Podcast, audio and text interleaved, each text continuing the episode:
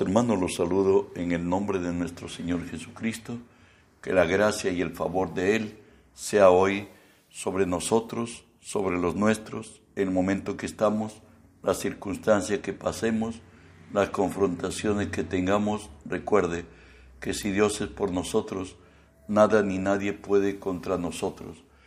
En Hechos 16, 22 es el estudio que estamos haciendo hoy, que dice así, quitado éste, les levantó por rey a David, de quien dio también testimonio diciendo, he hallado a David, hijo de Isaí, varón conforme a mi corazón, quien hará todo lo que yo quiero, quien hará todo lo que yo quiero. De pronto, bueno, ustedes saben, estamos estudiando la serie Varón conforme al corazón de Dios. Y estamos viendo los hechos que hace, qué cosa le distingue. Hoy veremos que es un hacedor de la palabra. Dios dijo de David, varón conforme a mi corazón, quien hará lo que yo quiero. De pronto, enviado por su padre, por Isaí, a llevar pertrecho para sus hermanos, encuentra ya que Israel están dando una, eh, el grito de batalla, pero por ahí Goliat sale y nuevamente los confronta y David pregunta qué cosa van a dar y se oyó de David y David fue llevado a presencia de Saúl, que leo en este momento. 1 Samuel 17, 31 al 36 fueron oídas las palabras que David había dicho y las refirieron delante de Saúl. Y él lo hizo venir. Y dijo David a Saúl, no desmaye el corazón de ninguno a causa de él. Imagínese, tu siervo irá y peleará contra ese filisteo.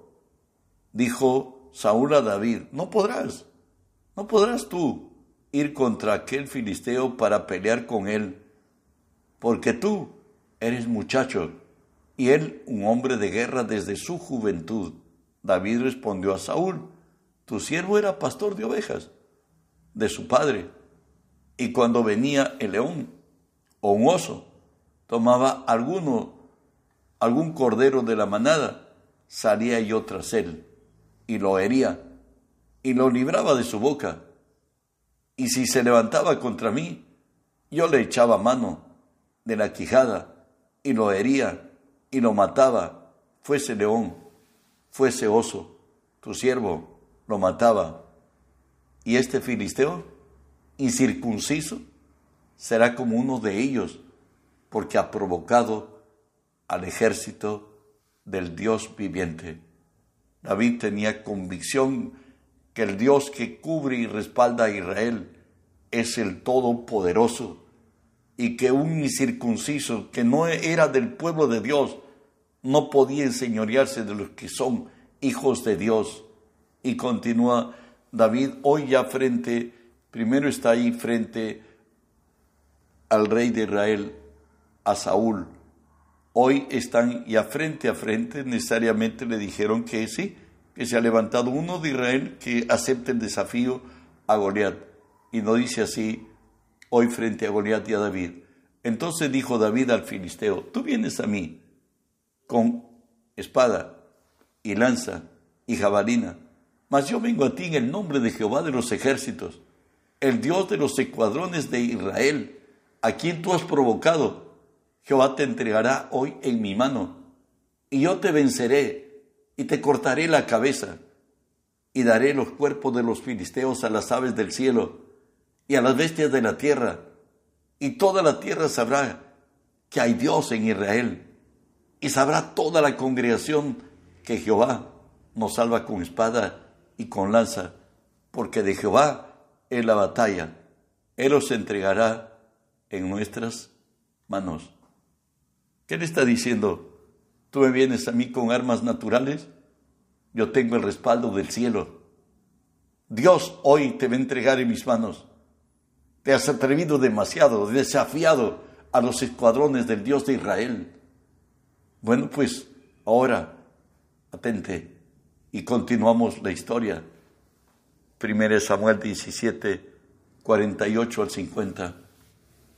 Y aconteció que cuando el filisteo se levantó y se echó a andar para ir al encuentro de David, David se dio prisa y corrió a la línea de batalla, no le corrió al filisteo, al contrario, él fue a la línea de batalla contra el filisteo y metiendo David su mano en la bolsa, tomó de allí una piedra y la tiró con la honda, hirió al filisteo en la frente y la piedra quedó clavada en la frente y cayó sobre su rostro, que necesariamente le imprimió mucho más adentro. Así venció David al filisteo con honda y piedra. Hirió al filisteo y lo mató sin tener David espada en su mano. Él tenía fe. Nuevo Testamento nos dice, si puedes creer, para el que cree, todo es posible. David pudo creer que su Dios traería abajo al grandulón, a Goliat, y lo pondría debajo de sus pies y él le cortaría la cabeza, que lo hizo así. Él pudo en su caminar de Dios, ustedes saben que Saúl se puso en celo contra David cuando a David le cantaban que a él sus diez miles y a Saúl sus miles, él decía, basta que hoy lo que pidan que yo dé el trono. Bueno, pues de ahí empezó la persecución contra David, buscó enclavarlo con la lanza, mientras que David tocaba el arpa para que él sea liberado de los demonios que lo atormentaban, pero hoy David le perdona la vida hasta por dos veces a Saúl. Escúchenlo. 1 Samuel 26, 4 y 5. David, por tanto, envió espías y supo con certeza que Saúl había venido. Y se levantó David y vino al sitio donde estaba Saúl donde Saúl había acampado, y miró David el lugar donde dormían Saúl y Abner, hijo de Ner, general de, su ejército, y estaba Saúl durmiendo en el campamento, y el pueblo estaba acampando alrededor de él. Avanzamos de esta historia. Y David, pues,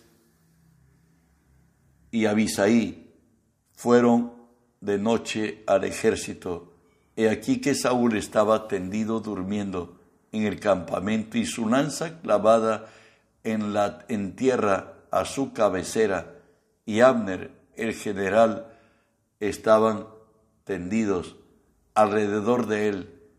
Entonces dijo Abisaí a David, hoy ha entregado Dios a tu enemigo en tu mano, ahora pues déjame que le hiera con lanza y lo enclave en tierra de un golpe y no le daré segundo golpe. Y David respondió a Abisaí, no lo mates, porque ¿quién extenderá su mano contra el ungido de Jehová y será inocente?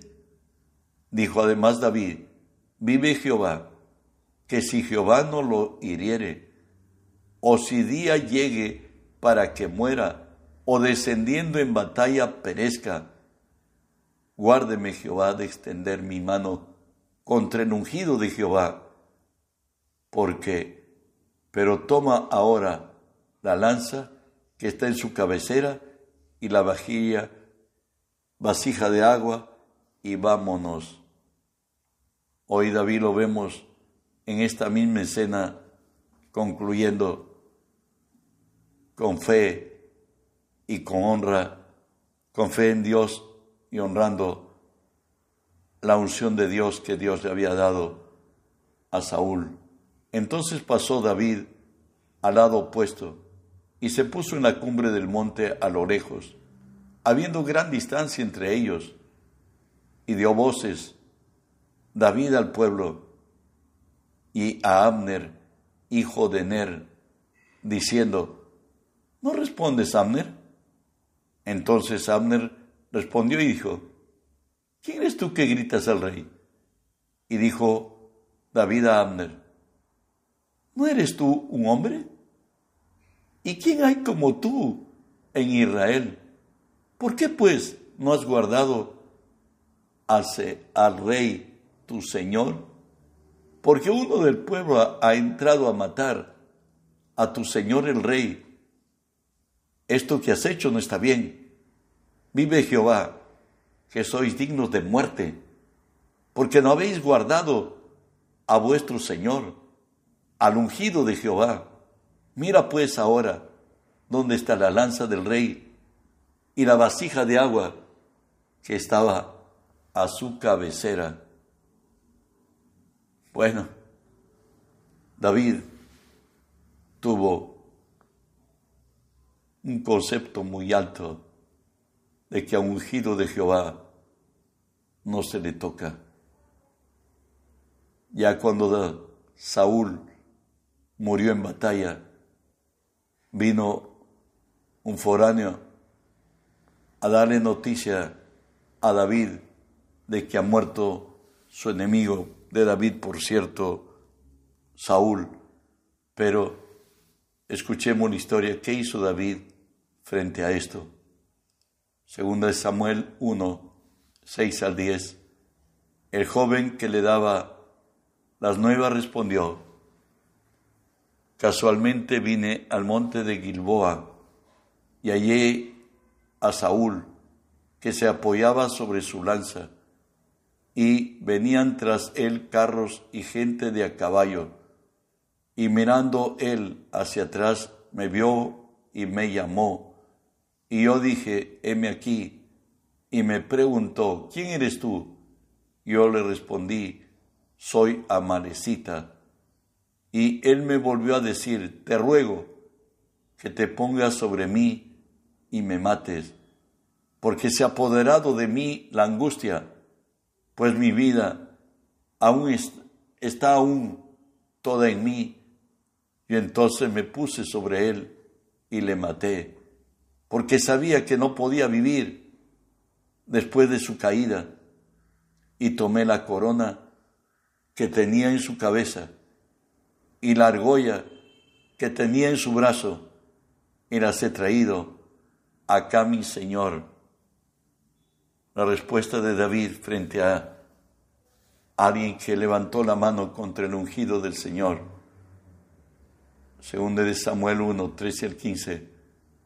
Y David dijo a aquel joven que le había traído las nuevas, ¿de dónde eres tú? Él respondió, yo soy hijo de un extranjero amalecita. Y le dijo David, ¿cómo ¿No tuviste temor de extender tu mano para matar al ungido de Jehová? Entonces llamó David a uno de sus hombres y le dijo, ve y mátalo. Y él lo hirió y murió. Para David, las cosas del Espíritu y de la elección de Dios para este caso a Saúl nadie podía pasarse por encima, aunque hoy para él naturalmente eran buenas noticias. David la consideró no buenas, incluso lloró por Saúl. Sin embargo, también habían matado a Jonathan en aquella batalla. Lloró amargamente. Sin embargo, le tocaba a él ser el rey pero esta noticia no le agradó y terminó quitándole la vida a aquel muchacho que mató a Saúl. Avanzamos. Dice la Biblia que para nosotros los que esperamos en Dios ser hacedores de su palabra, sabemos esto. Salmo 46, 1 y 2. Dios es nuestro amparo y fortaleza, nuestro pronto auxilio en las tribulaciones. Por tanto no temeremos, aunque la tierra sea removida y se traspasen los montes al corazón del mar. David decía de su caminar con nuestro Dios, Salmo 18, del 28 al 34, tú encenderás mi lámpara. O sea, tú iluminarás mi camino. Jehová, mi Dios alumbrará mis tinieblas. Contigo desbastaré ejércitos. Y con mi Dios asaltaré muros. En cuanto a Dios, perfecto es en su camino. Acrisolada la palabra de Jehová. Escudo es a todos los que en él esperan. ¿Por qué? ¿Quién es Dios? sino solo Jehová. ¿Y qué roca hay fuera de nuestro Dios? Dios es el que me ciñe de poder, quien me hace perfecto mi camino, quien hace mis pies como de siervas y me hace estar firme en mis alturas, quien adiestra mis manos para la batalla, para entesar el arco de bronce. Bueno, pues David atribuía, a su Dios, a nuestro Dios, que Él es el que le ciñe de poder, quien es el que lo ungió como rey y quien en cada batalla lo, lo proclama como vencedor, porque la batalla es del Señor, quien hace perfecto mi camino. David era un hombre muy prudente, se desarrollaba con humildad.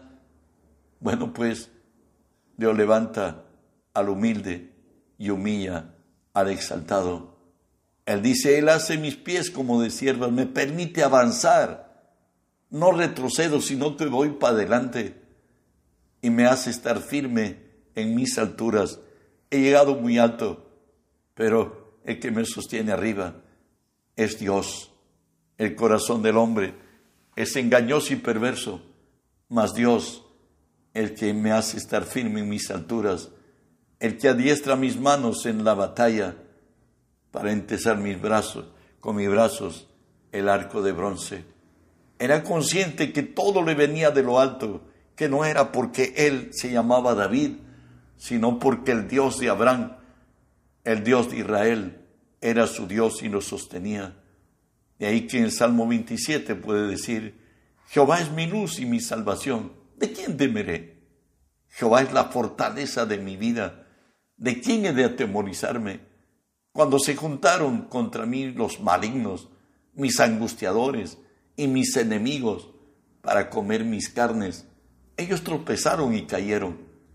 Aunque un ejército acampe contra mí, no temerá mi corazón.